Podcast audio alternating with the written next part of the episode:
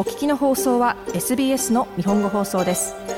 詳しくは SBS 日本語放送のホームページ sbs.com.au スラスジャパニーズへどうぞ。オーストラリアを形作る音と聞いてどんな音が頭に浮かびますか？そしてどんな音を歴史に残したいと思いますか？キャンベラにあるオーストラリアの映像や音響の資料館ナショナルフィルムサウンドアーカイブ・オブ・オーストラリア NFSA はこのオーストラリアを形作る音を特定し集め残す取り組みを行っています。NFSA はこのほど新しく10種類の音声ファイルをそのコレクションに加えました。その中にはテレビドラマのテーマ曲ディスコヒットそしてオーストラリア国内そして海外でも話題になったスピーチなどが含まれています。まずはこちら。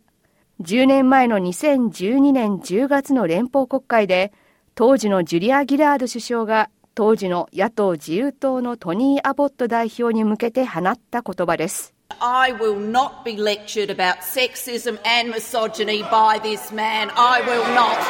And the government will not be lectured about sexism and misogyny by this man. Not now, not ever. ギラード氏によるこのスピーチはアボット氏を性差別的だと批判するものです。ミソジニースピーチとも呼ばれ、国内はもとより世界でも大きく取り上げられました。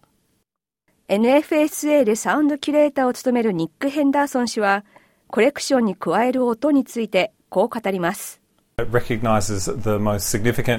コレクションに加えるのはオーストラリアで最も重要な録音です。オーストラリアの文化、社会、そして歴史にとって大きな意味を持つものです。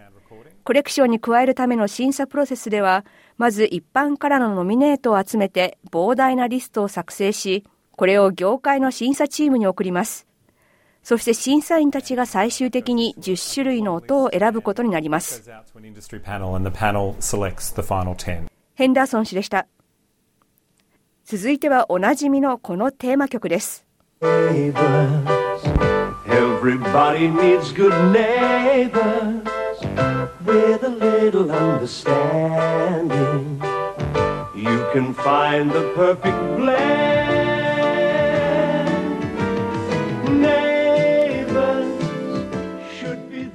オーストラリアで最も長く続いているテレビドラマシリーズネイバーズのテーマ曲も今回コレクションに加わりました。今年2月シリーズの終了が発表され、ファンからは驚きの声が上がりましたが、その後10月には別の会社が来年からシリーズを復活させることを発表しています。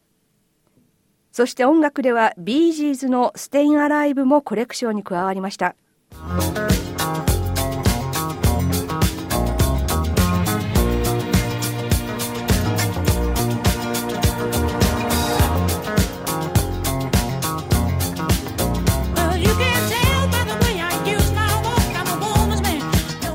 ビージーズはイギリス出身でブリスベン育ちのギブ3兄弟によるボーカルトリオで、ステイン・アライブは1977年、映画サタデー・ナイト・フィーバーのサウンドトラックから発売され、世界的な大ヒット曲となりました。また音楽では、カソリックの修道場を一躍ポップアイコンに押し上げたこの曲も選ばれました。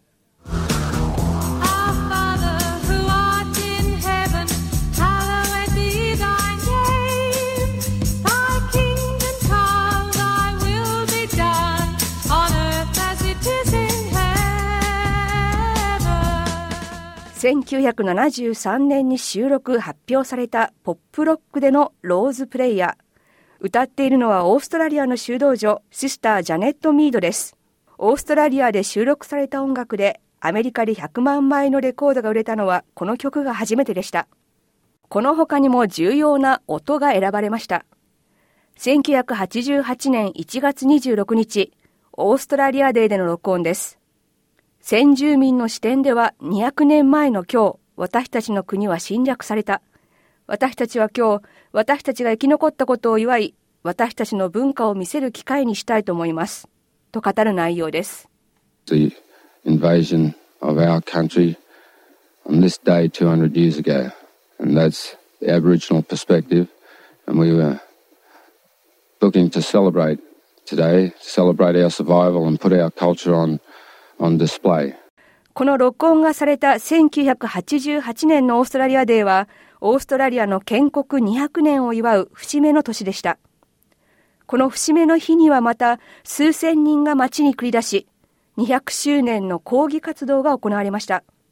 この様子を17時間にわたって放送したラジオレッドファーンの音声が今回コレクションに加わっています。ニック・ヘンダーソン氏はこのオーストラリアデーでの録音が持つその重要性についてこう語ります。So really. 録音を通じてその場にいるかのような感覚を得ることができます。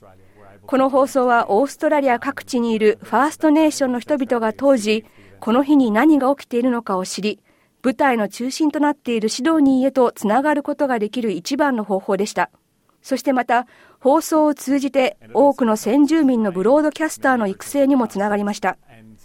彼らはそれぞれの故郷へと戻り、そこで新たに放送を始めることになりました。ヘンダーソン氏でした。NFSA のサウンド・オブ・オーストラリアは2007年に始まりました。コレクションのリストは NFSA のウェブサイトから見ることができます。今回新しくコレクションに加わった数々の音はこれからも時代を超えて残り、オーストラリアの姿を形作っていきます。SBS ニュースのサラ・コンティとジュリアン・アウェイのリポートを SBS 日本語放送の平林純子がお伝えしました。もっとストーリーをお聞きになりたい方は iTunes や Google ポッドキャスト Spotify などでお楽しみいただけます。